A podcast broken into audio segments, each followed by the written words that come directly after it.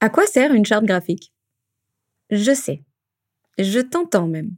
Tu te dis, mais ai-je besoin d'une charte? Non mais vraiment J'ai peur de dépenser cet argent pour rien. Alors si tu veux mon avis, je pense que tout le monde devrait avoir une charte graphique.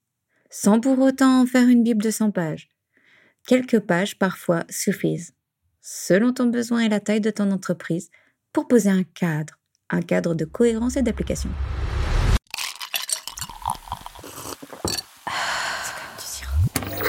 Imaginer, inventer, réaliser. Effectivement, c'est effectif. C'est de l'art Du coup, Non, c'est du design. et toi C'est comme du sirop. C'est de l'art et du design Plutôt des Non, c'est du sirop. des rêves et imaginer. Ah, alors c'est comme du sirop.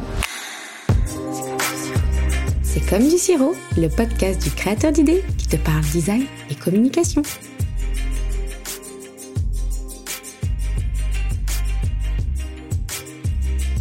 Ta charte, c'est un mode d'emploi. Elle doit être accessible, concise et comprise par tous, que ce soit tes collaborateurs, tes partenaires, tes fournisseurs et tes équipes, en interne ou en externe d'ailleurs. Et puis tous ceux qui toucheront à ton identité visuelle pour que ta marque visuelle soit respectée.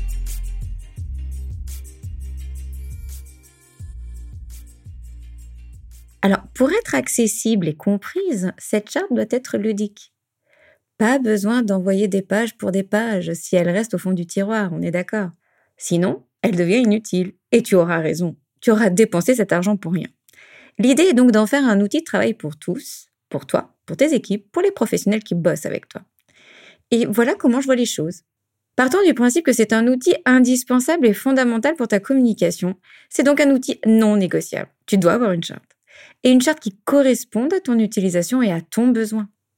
L'objectif premier sera bien de répondre aux objectifs de cohérence dont tu as besoin, au nombre de mains aussi dans lequel cette charte sera mise, sera transmise, sera confiée. Si tu es solo, duo ou trio, tu n'auras évidemment pas les mêmes besoins que si tu as trois agences euh, ou plusieurs services qui gèrent la communication de ta boîte.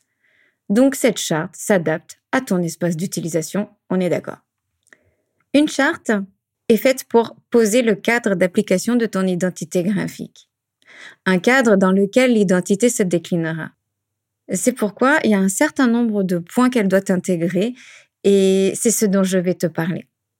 Dans l'idéal, ta charte doit contenir plusieurs parties, notamment toute une partie concernant le logo.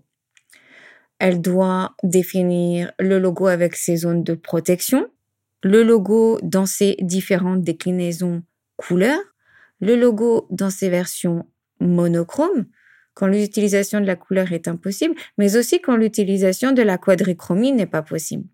Elle doit faire apparaître le logo dans ses versions courtes, raccourcies. Ce sera l'occasion justement de développer la partie favicon, icône web, icône pour les profils sociaux. Elle doit faire apparaître l'application du logo. C'est les applications sur fond, images ou couleurs par exemple, mais aussi les applications déconseillées, les fameux DONT, concernant l'application du logo sur une couleur ou une photo. Il y aura une seconde partie sur la typographie, les typographies qui sont conseillées et leur application, et leur hiérarchisation. Titre, sous-titre, paragraphe, call to action. Les différents boutons et appels à l'action qui sont conseillés. Une partie colorimétrie, les couleurs conseillées, les couleurs fédératrices dans leurs différents modes colorimétriques, et puis les couleurs associées. Et toute une dernière partie sur les mises en situation du logo et de ton identité. Alors là, c'est une partie où on a libre cours à notre imagination. Ça dépend bien évidemment euh, de l'environnement, du contexte et des besoins que tu peux avoir. C'est l'occasion de mettre en situation le design d'une carte de visite, d'une bannière, d'un profil social ou d'un poste, mais aussi d'une enseigne, d'objets publicitaires divers et variés, de textiles aussi, peut-être même de marquage au sol ou sur un véhicule. Cette charte peut être complétée par un book, un fichier tendance pour fixer l'ambiance générale de la marque. Tu peux aussi demander un brand board, une sorte de fiche récapitulative qui va ne s'adresser qu'à la partie technique indispensable pour ton imprimeur ou ton web designer, par exemple.